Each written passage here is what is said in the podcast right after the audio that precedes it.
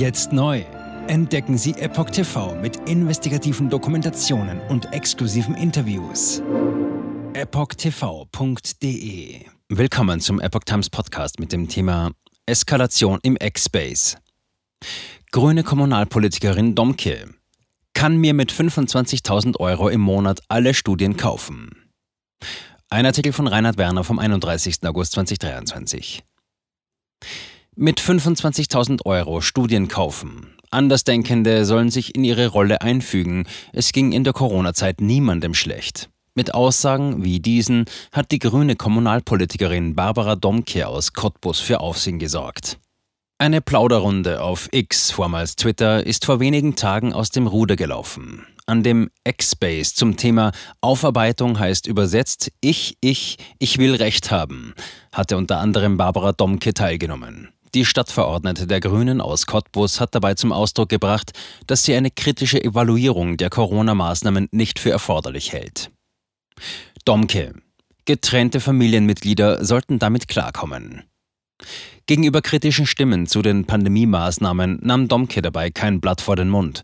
So nannte sie es eine krude Wahrnehmung, dass die Corona-Maßnahmen für viele Menschen schwerwiegende Nachteile mit sich gebracht hätten. Zitat, es ging wirklich niemanden fucking schlecht, betonte die grünen Politikerin und warf Kritikern vor, diese täten, als wären drei Atombomben runtergefallen. Zitat Ende.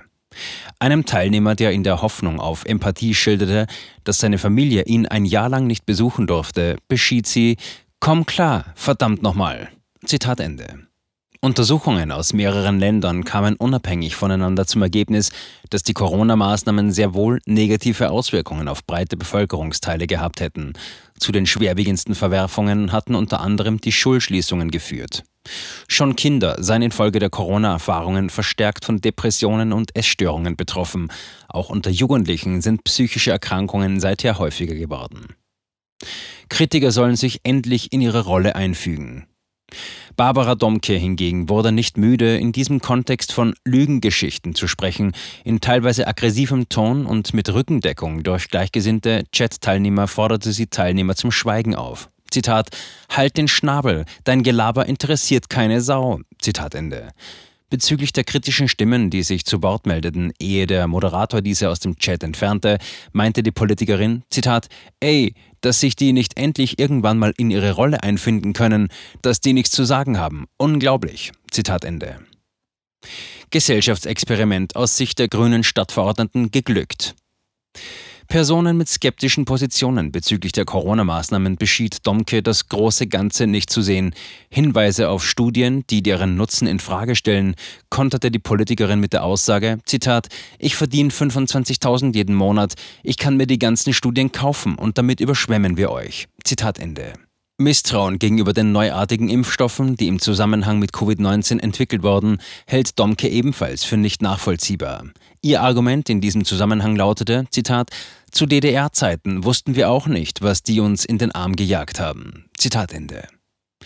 Im Großen und Ganzen hielt sie das Gesellschaftsexperiment, als dass sie die Pandemiepolitik während der Corona-Zeit offen bezeichnete, für erforderlich und gelungen.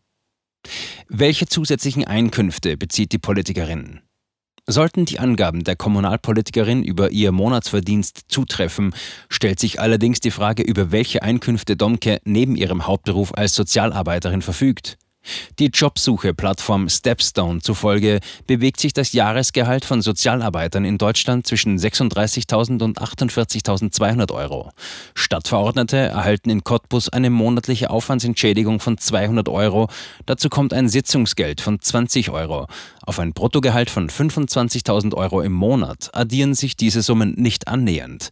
Es bleibt abzuwarten, ob die Angaben Domkes nun das Interesse der Finanzbehörden erwecken. Mittlerweile äußerte Domke in einer Stellungnahme, nicht 25.000 Euro zu verdienen. Dies sei vielmehr ein satirischer Take gegen einen Querdenker und seine Unwahrheiten gewesen. Unterdessen ist das Vertrauen der Bevölkerung in die Wissenschaft seit der Corona-Pandemie gesunken.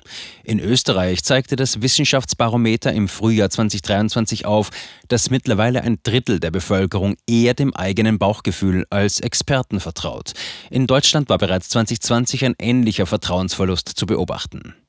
Als einer der dafür verantwortlichen Faktoren gilt der Eindruck, Experten würden sich bei Einschätzungen von finanziellen Interessen und Karriereaussichten leiten lassen. Dies führte dazu, dass sie dazu tendierten, die von ihren Auftraggebern gewünschten Ergebnisse zu liefern.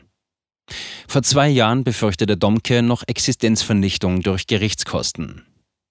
Während sich Domke im X-Space zu Corona-Aufarbeitung freimütig als Spitzenverdienerin zu erkennen gibt, klang sie im Jahr 2021 noch anders. Damals hatte Domke noch über finanzielle Belastungen gesprochen, die ein verlorener Gerichtsprozess für sie zur Folge hatte. Ein Kampfsportveranstalter mit politisch weit rechten Sympathien war juristisch wegen eines von Domke auf Social Media geteilten Beitrags gegen sie vorgegangen. Angesichts des Ausgangs des Prozesses äußerte sie gegenüber der Taz, Zitat, im hier vorliegenden Fall wurde aber bewusst versucht, ein Exempel zu statuieren, um meine Person genau dort zu treffen, wo es am meisten wehtut. Finanziell. Denn Rechtsstreitigkeiten kosten sehr viel Geld und vor dem Landgericht herrscht Anwaltszwang. Zitat Ende. Im Jahr 2020 demolierten Unbekannte das Auto der Kommunalpolitikerin. Sie ging damals von einer politisch motivierten Tat von Neonazis aus. Immerhin war die mutwillige Beschädigung von Fahrzeugen durch radikale Klimaaktivisten damals auch bislang nicht so weit verbreitet. Jetzt neu. Entdecken Sie Epoch TV mit investigativen Dokumentationen und exklusiven Interviews. Noch heute kostenfrei anmelden und völlig unverbindlich testen. Sehen Sie jetzt gratis den weltweit ersten Dokumentarfilm zur ESG-Bewegung Der Schattenstaat. Wer hat die Kontrolle? Eine originale Epoch Times Produktion. Besuchen Sie uns auf epochtv.de. Politiker machen Gesetze, CEOs machen Gewinne. Doch das ändert sich jetzt alles. Die Zukunft passiert nicht einfach so. Die Zukunft wird von uns gestaltet, durch eine mächtige Gemeinschaft wie Sie hier in diesem Raum. Wir haben die Mittel, um den Zustand der Welt zu verbessern. Es gibt eine wachsende Bewegung, die Unternehmen, Regierungen und globale Institutionen zusammenbringen will. Ihr Ziel ist es, sich mit Themen wie Klimawandel, Rassismus, Ungleichheit und Waffenkontrolle zu befassen. Diese Bewegung nennt sich ESG. Wie funktioniert sie? Und wie wird sie unser Leben verändern? Bändigen wir die Wall Street nach unserem Willen? Oder sind wir diejenigen, die manipuliert werden? Man muss Verhalten erzwingen. Und bei BlackRock erzwingen wir Verhalten.